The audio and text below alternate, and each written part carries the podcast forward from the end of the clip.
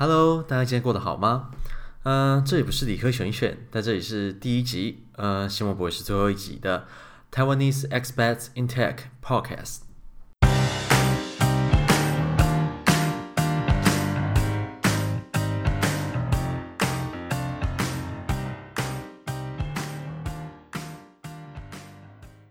Hello，大家好，我是 Bruce。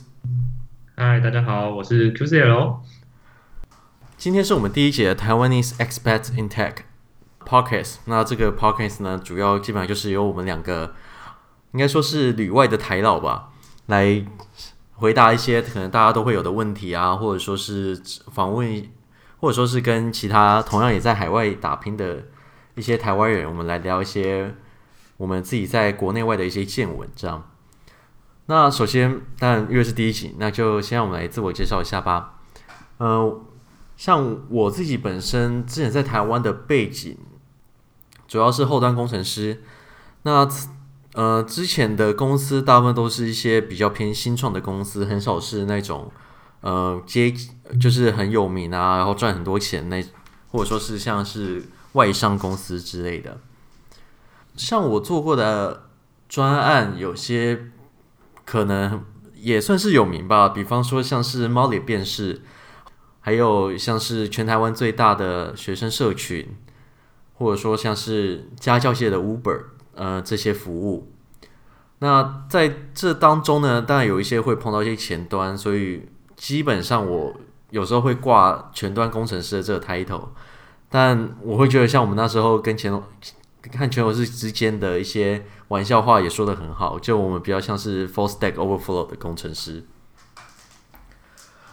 嗯、我和 QC 现在都是在荷兰讨生活。嗯、我自己呢，来到荷兰的时候，大概是二零一七年年底左右。那同样来这也是做订房网站的后端工程师，这样。那像 QC，你那时候在台湾的时候，主要是我我记得你原本是在外商公司工作嘛？嗯、呃，对，是的，呃，我在台湾的背景大概是我是在一个看起来很像本土公司的外商的一个呃电子商务平台当 iOS developer，对，就是写 app 的那一种。但老实说，它本来就是呃本来就是台台股啦，说实话，这样讲会不会太明显？嗯，这也 OK 啦，这也 OK，对。总之呢，就是我是一个 iOS developer，对，就是从我的第一份工作开始就是这样子。哎、嗯，那呃后来呢，就是比 Bruce 稍微晚一点点，大概是在二零一八年的第一天来到荷兰这边工作这样。对，那我刚刚也提过，我们就是到一个订房网站。那我在这边的 position 呢，同样也是 iOS developer。对啊，我记得那你那时候还在桃园机场在那边等。看线上看一零一烟火吗？对，没错，在机场跨年的。那呃，在之前我有先在网络上先收集各位网友对可能到国外工作的一些问题啊，一些想问的事情。在这一集里面呢，我们会先来讨论呃两个问题。那通常我觉得这两个问题可是可能也是不管是在台湾。可能是也还在台湾工作的朋友们会比较有兴趣问到的一个问题。至少我每次，呃，我每次回去或我当初要来的时候，也是蛮多人在问我一样的问题的。呃，首先第一个问题呢，呃，就是选择国外的理由。那在这里这个 context 下面，当然我们的国外会是指荷兰。然后你觉得到这个国家，呃，工作或的优缺点是什么？QC，你当初选择这份工作的，呃，选择到荷兰的理由会是什么？呃，其实还蛮简单的，就是呃，我自己当初在找下一份工作的时候，有设定一个目标，就是我希望我可以到国外工作。呃，嗯哼，对。那在我就是拿到的 offer 里面，看起来最可行的就只有荷兰这一个，所以我就来啦。哎，所以你那时候还有拿到其他？你那时候有投其他国外的公司吗？诶，是的，那个时候我其实有投一些日本的公司，然后还有一些新加坡的公司，嗯、哎，当然也有投一些美国的公司这样。那我最后其实有拿到两个 offer，一个是新加坡的，一个是荷兰这边的 offer。嗯、那在这两个 offer 当初做呃选择的时候，因为就是他们开出来的薪水其实也都差不多。当然我知道，就是两地的所得税差很多。对。对，那所以其实如果从呃收入面来考量的话，其实去新加坡可能会是就是赚比较多的的选择。但我最后选择来荷兰这边的，嗯、原因是，呃，原因有几个啊。呃，第一个是考量到就是呃可以常常出去旅游来做考量的话，荷兰这边欧洲好像比较好玩，至少对我而言啊。然后我也知道有些人他们比较就是喜欢东南亚，对，但我其实也没有来过欧洲，嗯，是，我觉得在新加坡可能还有另外一个最重要的理由，可能也是离台湾比较近吧，就是在同一个时区，所以你跟在台湾的朋亲朋好友，理论上不会，呃，就不会有一个时差的，不会有时差的问题，所以你们通常呃还比较比较容易能够保持联络这样。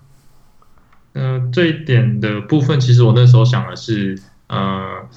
我在想说，我自己会觉得，就是亚洲的 offer 或机会的话，以后不管什么年纪，就是如果要拿，好像也是相对比较容易一点点。那在欧洲这边呢，就是哎拿到一个 offer，那呃，我现在。就是没有什么其他的负担，我可以说我来我就来这样子。那等到以后，可能 maybe 两年以后呢，五年以后或十年以后，我如果拿到一个欧洲的 offer，那我自己有办法成型吗？我觉得可能就会比较困难。那在这样的考量之下，那就会选说这个机会看起来好像比较难的，那就来这里吧。对。另外一个，我觉得像像您讲也很好，提到一点很重要的就是，呃，一个人成型或是两个人成型，其实的差异会蛮大的，欸。呃，当然可能像比如说像荷兰这边，呃，我们当初过来的时候，其实都是拿高技术移民的签证嘛。嗯，是对。然后这个签证它其实是，呃，就是荷兰发这个签证比比较好的一点是，它同时还包括了你的呃伴侣，不管你们有没有结婚，或者是你们只是同居的伴侣。这个荷兰这边的高技术移民的签证呢，它其实是包含了你的伴侣。也是可以有工作，也是算包含在内，也是有工作签证的，就不用再另外特别去办。所以这点其实对对可能有家室人来说会是比较呃有诱因的部分。当然，像我知道，像英国或者说像一些其他国家，可能就比较没有，呃，可能就是你签证工作签证就只有包含你，然后你。伴侣可以一起过来没有问题，但是他可能没办法出去工作，或者说他的新的雇主也要愿意帮他申请工作签证，所以有些人可能就比较不会在就是国外工作会让他们比较却步的原因，也有可能在这里。嗯，像我自己的话，我自己选择国外的理由，特别是荷兰的理由，其实，当然我觉得跟 QCL 有非常大的相似，因为我。那时候也在思考，说我下一份工作其实是想出国工作。那那时候也考量考虑过，比如说新加坡社会风气我没有很喜欢，比如说日本，好，我喜欢看日剧，我想吃日本料理，我想看日本动画，我甚至会一点一点点的日文。但是，呃，就我听到日本的职场文化，其实也不是我会喜欢的。当然我知道，呃，我也认识了一些后来在也认识一些在日本工作的朋友，他们。也加入到不错的公司，所以不太会有这个问题。那只是这这是我当时候的认知。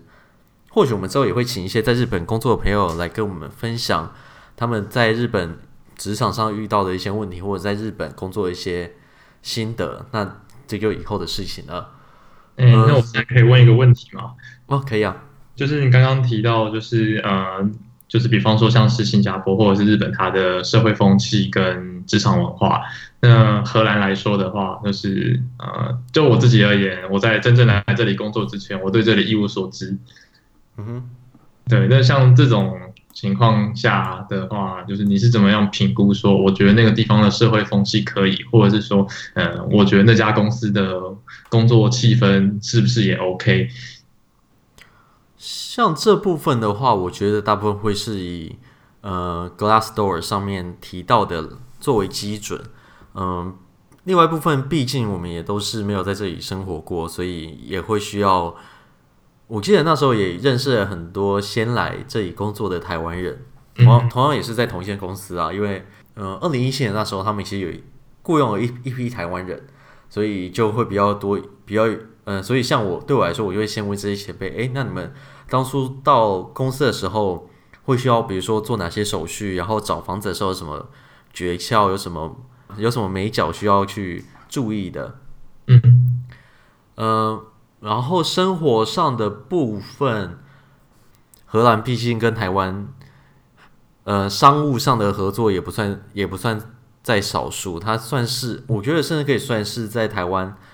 呃，台湾在欧洲呃商务上合作比较广泛、比较比较接触比较多的一个国家，所以其实，在来这里工作的台湾人，不管是不是在我的前公司，那。呃，也都还也还算蛮多的，我觉得。所以其实你在网络上可以找到蛮多人的分享，比如说像我之前，呃，因为像我当初，我们当初也要当带猫过来嘛，那我们其实也研究过，诶，有人就是真的是带猫来荷兰，然后他直接把他的心得，呃，那时候的心得或者那时候手续都写得好好的。然后我们那时候也发现，比如说要来荷兰有要注意哪些事情，其实也都蛮多人整理了。嗯嗯，对。呃，所以对我来说，嗯、呃，毕竟是个网络时代嘛，所以当你遇到任何问题，第一件事情那就是先谷歌一下，看一下网络上有没有人做过这件事情，有没有这个心得。嗯、呃，我觉得另外一点，我觉得在 Glassdoor 上面要注意的，可能会是说，毕竟会上网去写这些评论的人，要么就是他在公司过得很爽，不然就是他的公司过得很糟，所以才会去写这些评论。呃，所以你在看的时候就需要有点。呃，就是要抱有一点怀疑的态度去看这件事情。或许这件事情对你来说可能没有他写那么糟，或者说他是用不同的角度去看这件事情的，这些都是需要考虑的。当然，如果说能有，比如说在那间公司里面工作的人，可以跟你现身说法，跟你跟你聊天，跟你让你去问一些问题的话，我觉得会是呃更好的一个选择。嗯嗯。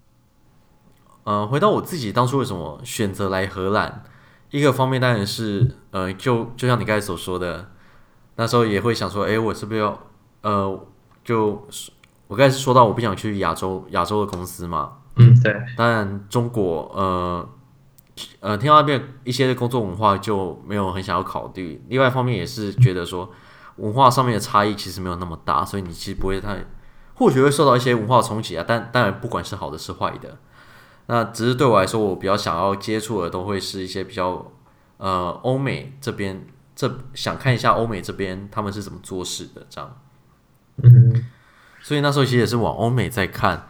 那对我来说，或许对很多人来说也是一样，就是如果你是要找美国部分的工作，呃，一来是竞争非常的激烈，二来是因为美国近年来的近年来的签证。呃，也发的比较少，然后其实大家都抽签什么的，还蛮看运气的，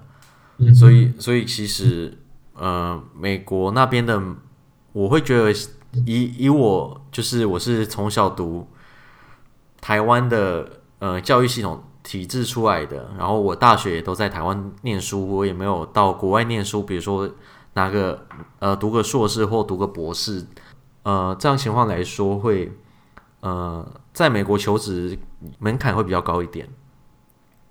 嗯，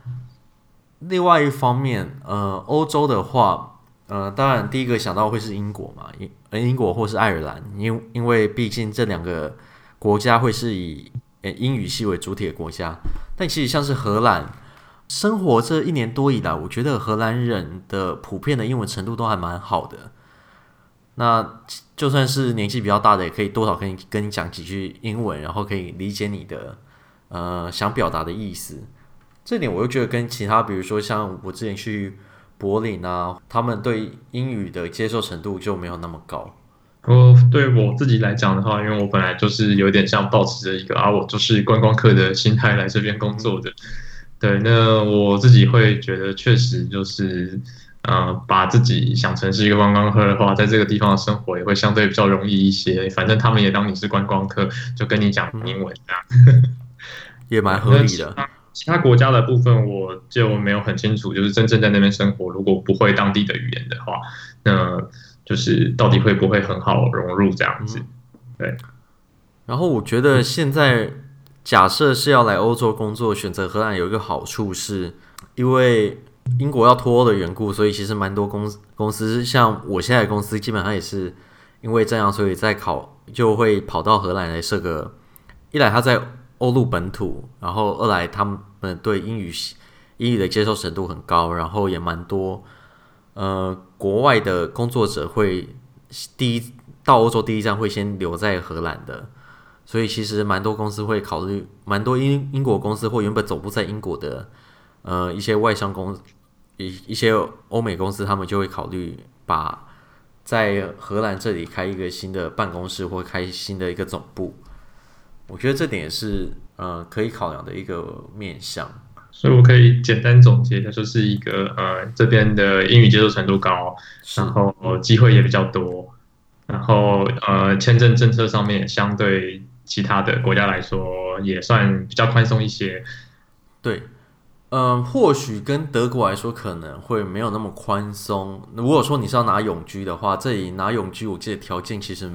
相对来说是比较严苛的，因为你一定要待满五年。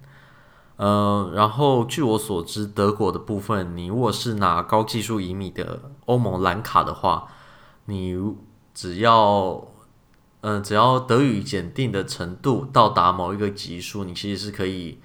大概两年内就可以拿到德国的永久居留权的。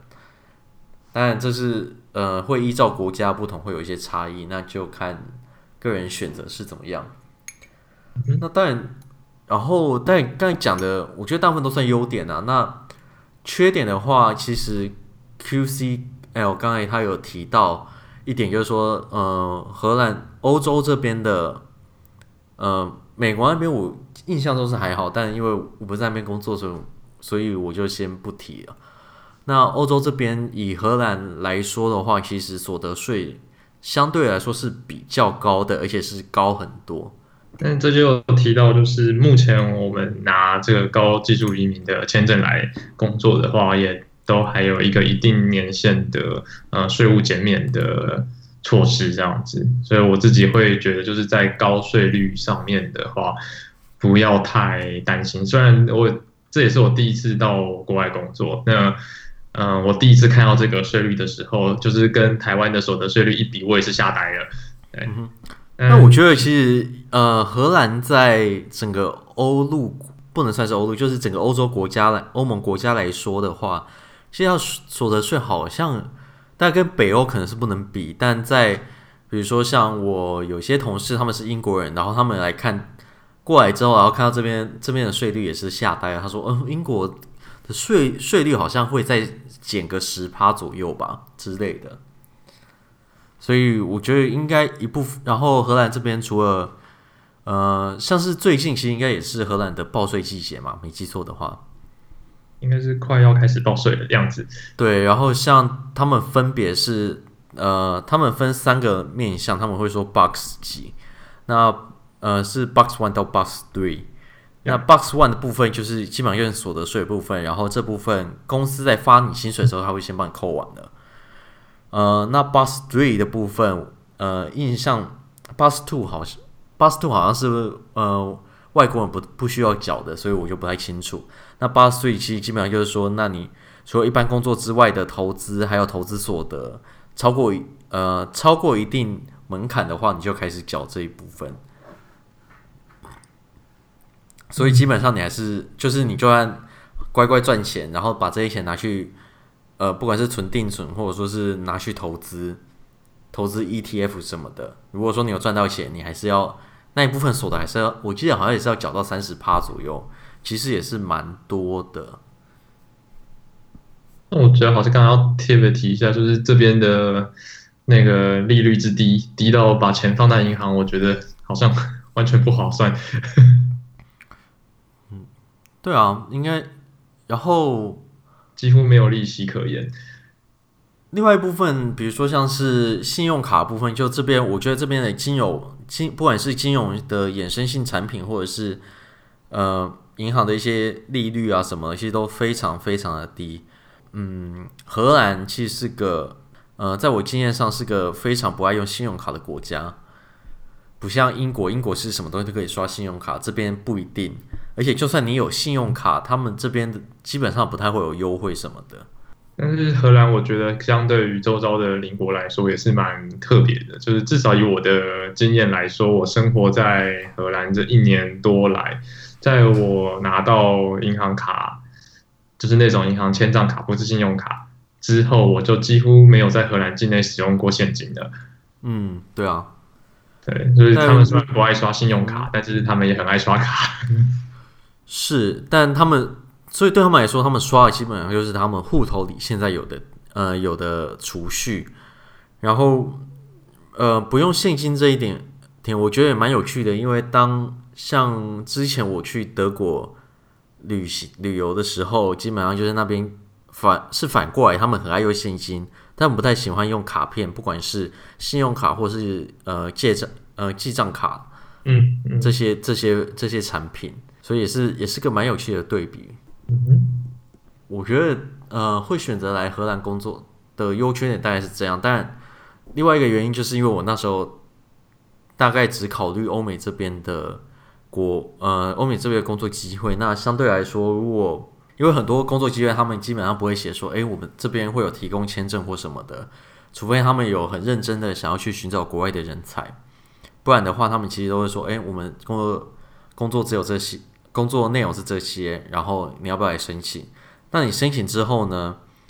嗯、其实很多公公司内征才部分，很多公司有时候他们会先筛选的是你，呃，从你现在位置要移居到移居到现在公司所这份工作所开的地点，呃，会遇到多少困难？比如说，像你从亚洲到欧洲，这点可能就会是非常大的一个问题，因为公司。也是要看公司良心啊，但大部分公司都会负负责你从那边到呃这个国家的机票以及所需要的签证，嗯，所以对他们来说，其实是投入的成本会相对来说是比较高的。当然，我也认识过一些朋友，他们是直接我听过最扯的一个例子是，他其实原本还在台湾上班，但是他直接把他他 LinkedIn 的呃所在地点改成德国。然后就开始收到一堆德国猎人头的信啊什么的，后来他也面试到了荷兰的职缺，然后就到荷兰工作，这样哦，也也是蛮有趣的。嗯，他的话，我记得我们应该下一集会，现在也会请他来谈他的经验，那就请大家拭目以待啦。所以除，所以我觉得这一题基本上我们回答的差不多了。嗯，Q Q C，你还有想到一些其他？的理由，或者说来这里的优缺点吗？嗯，如果要说就是优缺点的话，我觉得可以就是简单提一下，也是就是生活上面，就是在我没有出国工作之前，我从来没有考虑过的事情。我有时候会觉得这是缺点，但是想想好像其实就只是因为我没有考虑过而已。可能在所有的国家都会遇到类似的问题。嗯，比方说最简单的就是呃，要上超市买东西吃嘛。嗯。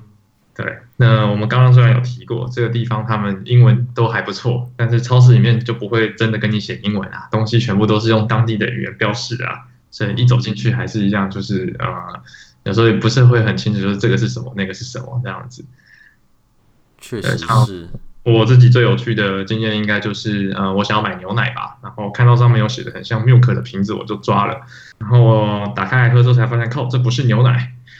对，就是那种酸酪奶。对，我记得这个好像蛮多人都遇过的，因为像对这个问题，我也有问过其他国籍的同事，然后他们也有很多都是在刚来这个地方的时候做过一模一样的事情。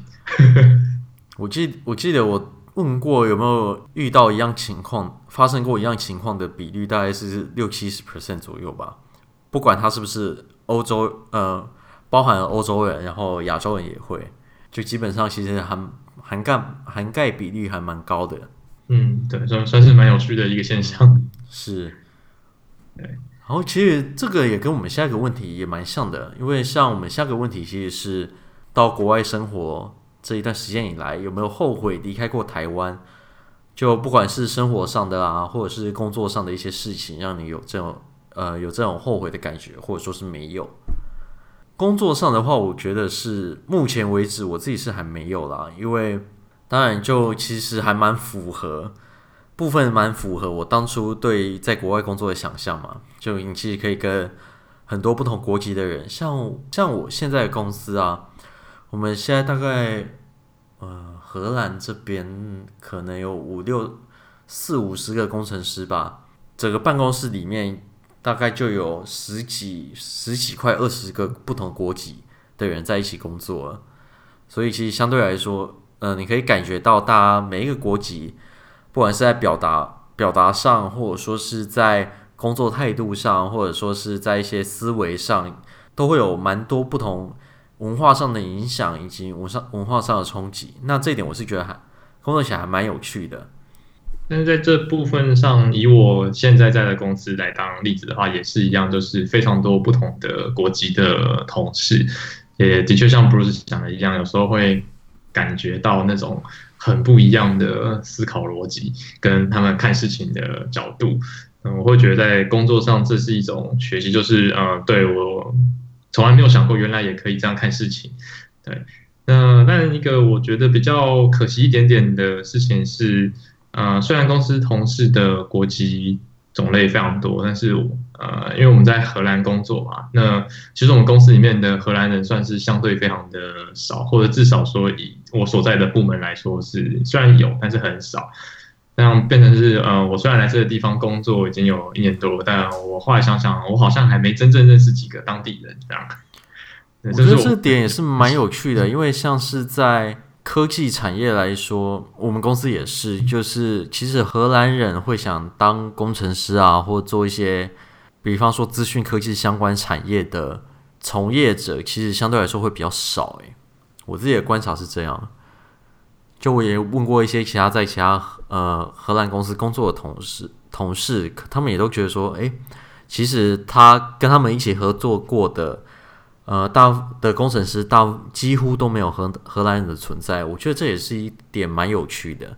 但如果是以商，比如说商管啊，或者是行销呃这方面的职位来说，其实荷兰人的比例就相对来说高很多了。因为像我有时候就会被呃可能台湾的朋友问到，是不是已经有觉得比较了解荷兰的文化跟当地的一些东西啊？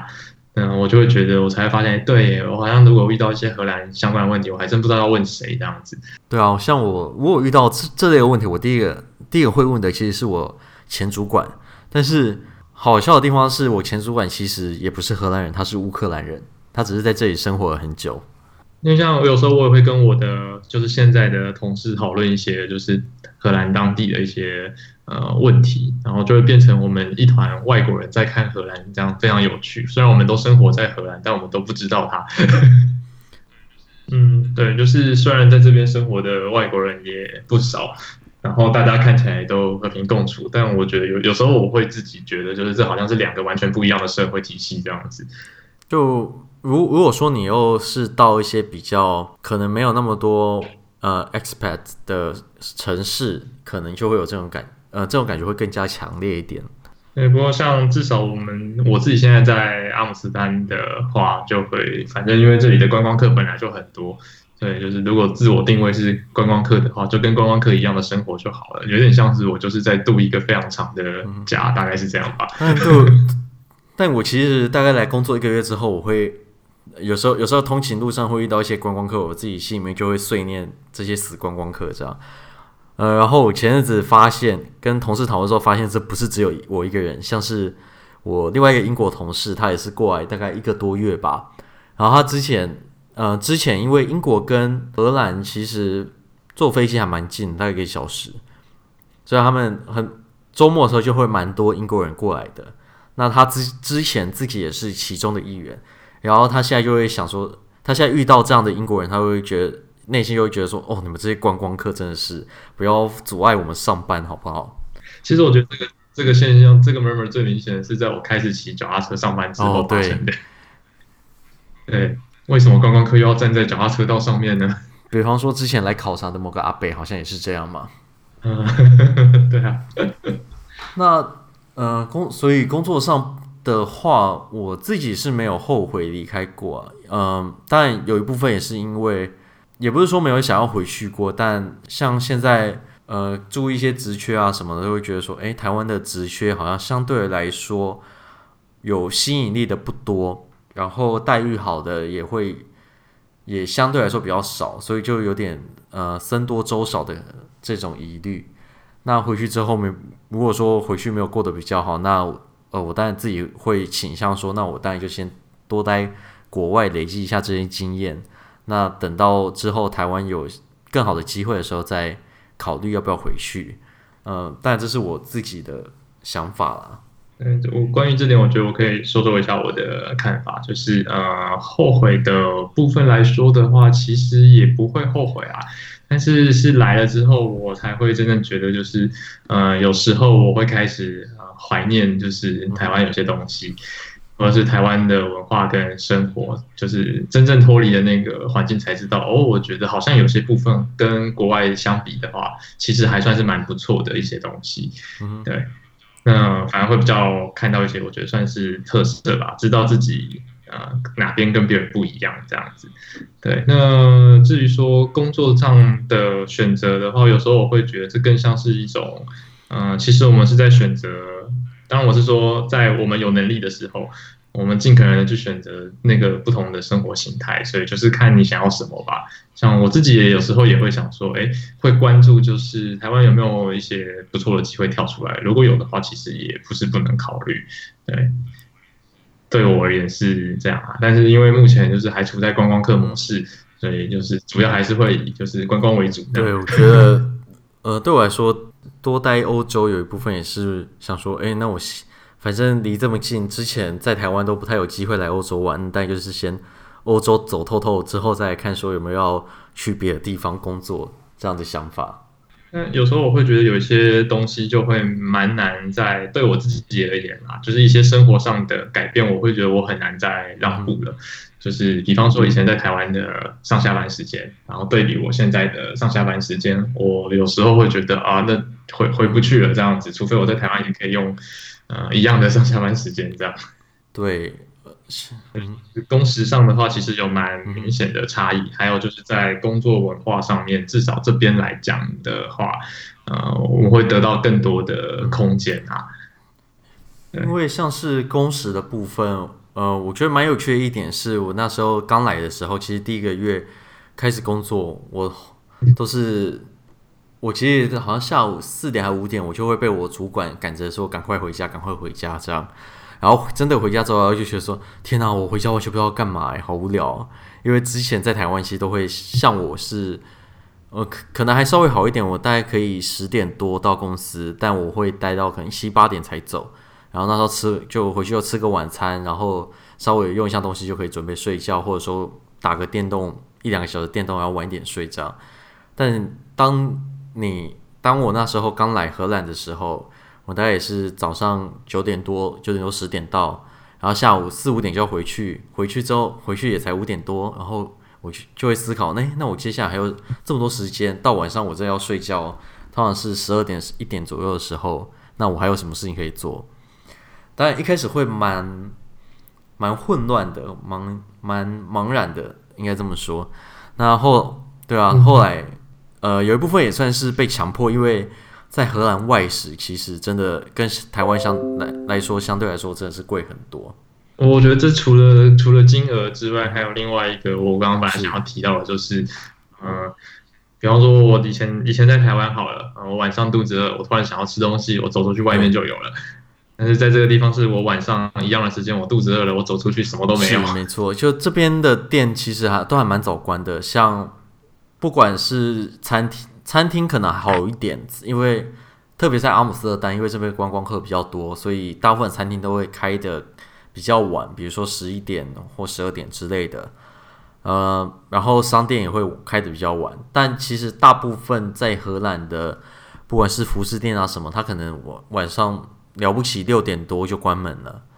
他们大概都跟我们差不多时间是没错。对他们来说也是工作嘛。呃，那另外一部分就是吃饭的，吃饭的部分就就连超市，呃，大概是像我家附近这边最大的超市 Oberheim，呃，这边其实像我家这边大概也是大概十九点多十点关门，其实算蛮晚的。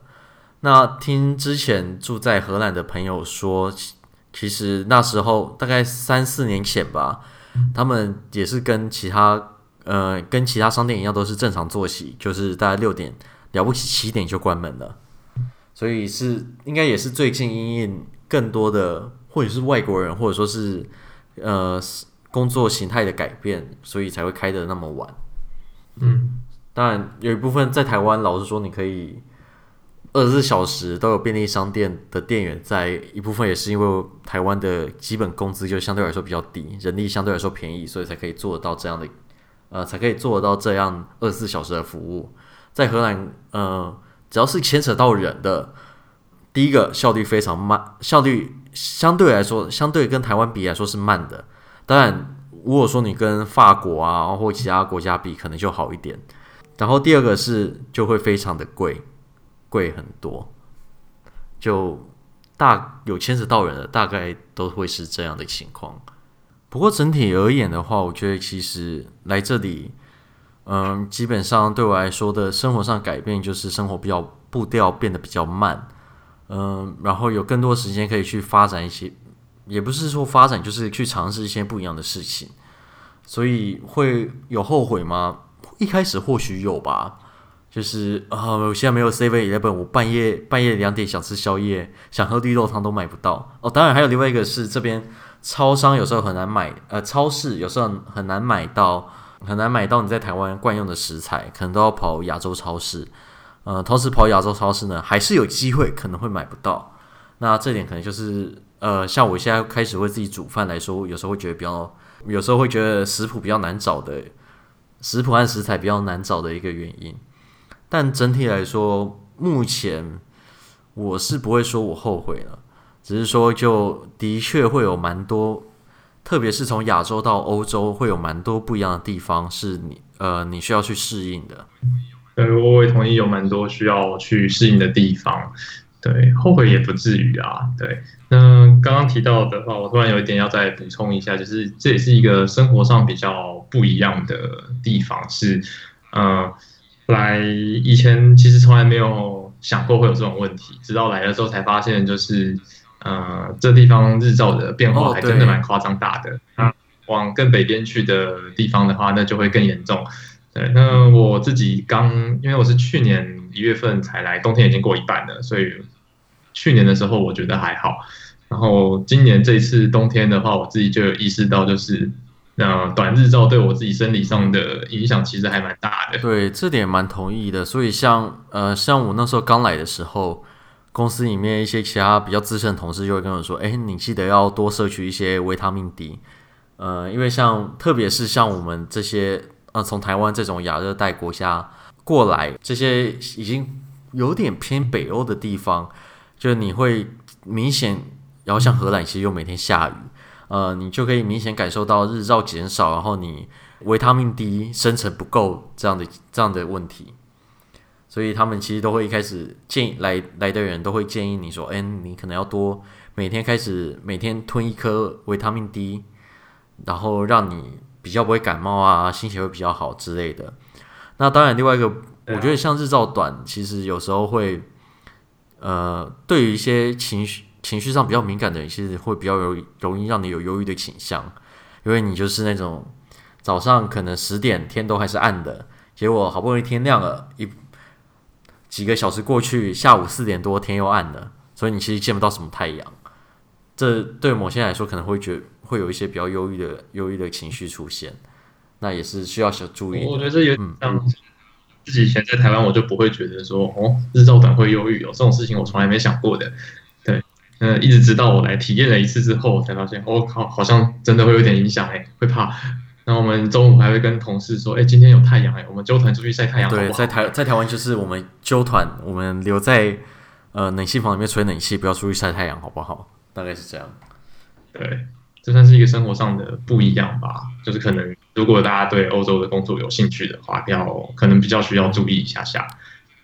因为这个解放也蛮简单的啊，就是就是吃维他命 D 啊，或者是像很多人就会在这种时候跑去南边晒太阳啊。对啊，这也不是不能解决，只是以前从来没有想过有这种。哦，然后另外一个优点，讲到去南边晒太阳这点，我突然想到，嗯、呃，来欧洲工作的另外优优点可能是这边其实法定给你的特休相对来说，相对台湾来说是蛮多的。比方说像荷兰这边，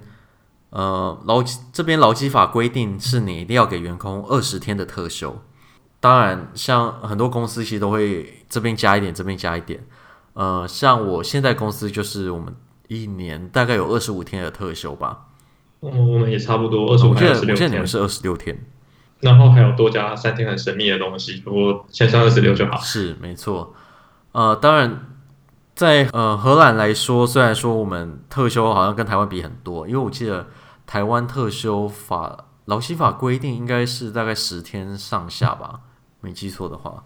这个部分我我没有记得，因为我前公司也是属于就是特休给比较多，给比较豪爽的外商，所以我自己是在休假上面没有感到明显的变化了。了解，呃，有一部分也是因为其实我觉得荷兰的公众假日相对来说蛮少的，而且大部分集中在上半年，所以我记得其实一年你没有特休，你可以放到假大概只有五天或六天吧。差不多，对，就是上半年有一些，然后再来就要等到圣诞节了。如果说你真的非常在意休假的话，我记得德国那边，呃，他们他们的公众假日其实会蛮多的，而且他们特休也会给的比较，呃，比较凶。像我之前跟我一个在德国工作的朋友聊，他就讲说，问我说，哎，布鲁斯，那你们荷兰那边特休几天啊？我就说，呃，我记得是二十五、二十六天左右。结果他说啊，他那时候去面试的时候，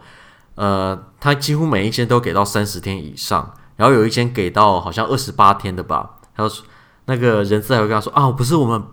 呃不人道啊，不是我们不给你放假，而是我们是新创，所以呃，而是我们是新创，然后我们把你少给的这两天假的这个预成本这个预算，我们拿去做别的事，呃，拿去放在别的福利里面的，真的不是因为我们。不想找你来工作啊之类的。然后另外一部分，德国的公众假日也相对比较多，所以我记得他那时候算给我看，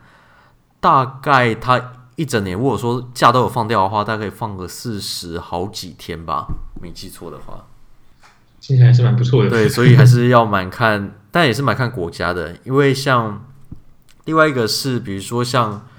圣诞节的时候，荷兰这边其实会放荷兰和英国。嗯，因为我现在公司是英国，算是英国公司，所以我有英国同事。我们那时候放假的时候，其实就会放，嗯，我记得是放二五二六嘛。对，二五是 Christmas，然后是二二六是 Boxing Day。可是像我们同 team 里面有有一些呃葡萄牙的同事，他们好像就只有放二十二十五。所以当我们二十二十六号那一天的时候，他又呃他会线上进来呃聊天室，然后准备要跟大家开会。然后在那边等了一个小时，发现啊，对，今天荷兰和英国都放假，所以都没有人来开会，这样。嗯，我在前公司也做过类似的事情，因为我们是外商，圣诞节有放假，我还在圣诞节的时候跑到公司，发现公司没开。诶，是在台湾的办公室吗？还是说全球的？对对啊，对啊，我在台湾的时候。嗯，对，好了，呃，那我们这次的问题回答大概就到这边。当然，第一第一次录总是会有许多像刚才节外生枝的部分。就还请大家多多包涵啊！当然，如果说你你有任何问题想要问我们的话，或者说你对之前的集数，但我们现在只有一集，有兴趣的话，欢迎大家到以下这个网址 t w s b e t s i n d o t t e c h 这个网址可以就可以到连到我们的官方网站，在那里呢，你可以找到呃过往集数的一些呃连接，还或者说是你想问问题，我们也会有。问问题的连接给你，你可以在上面提问。如果有任何的问题，也请透过，也可以透过 Twitter 来跟我们联络。感谢大家今天的收听，那我们下次再会啦，拜拜，拜拜。